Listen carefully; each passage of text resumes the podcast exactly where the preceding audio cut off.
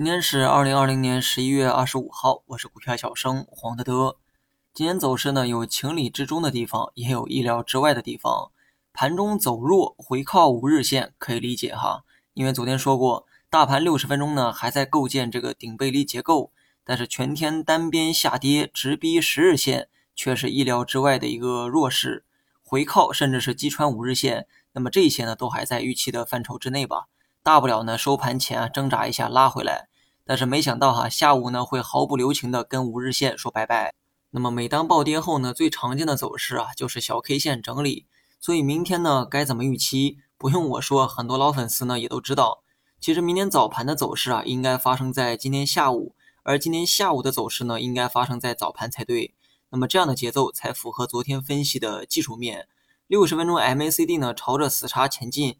所以今天早上走出弱势才对哈，但偏偏呢，因为美股的这个大涨，让 A 股呢开在了高点，这就让 MACD 死叉的这个时间呢延后了半天。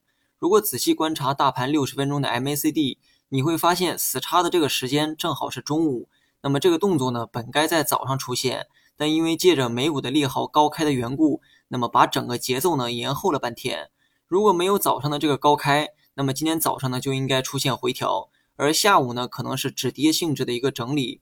如今呢，把回调啊放在了下午，然后呢，三点一到一关门，全天呢彻底啊就走废了，而且把最坏的这个情绪啊留在了收盘。那么这很可能呢也会影响明天早盘的一个情绪。所以明天盘中继续出低点的可能性呢要预期出来。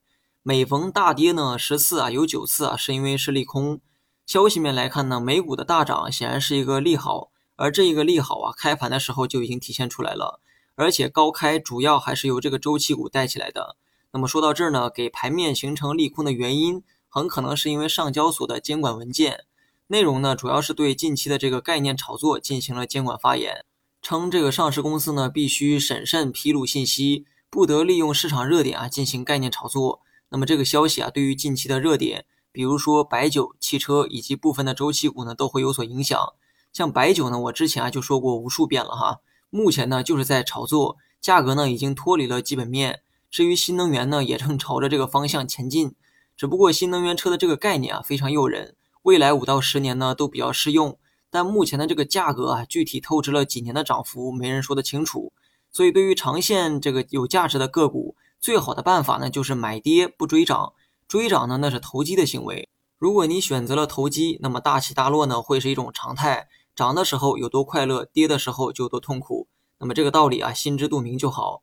短期的大盘呢，没啥可讲的，只能说注意风险呗。刚才说了哈，暴跌之后一般都会走出小 K 线整理，所以呢，就按照这个方向预期就好。未来几天呢，可能有涨有跌，这都不好说。但是啊，把这个周期呢稍微放长一点，我个人认为呢，大盘还会朝着二十线的方向往下走。当然了，这只是我个人的观点，仅供参考。好了，以上全部内容，下期同一时间再见。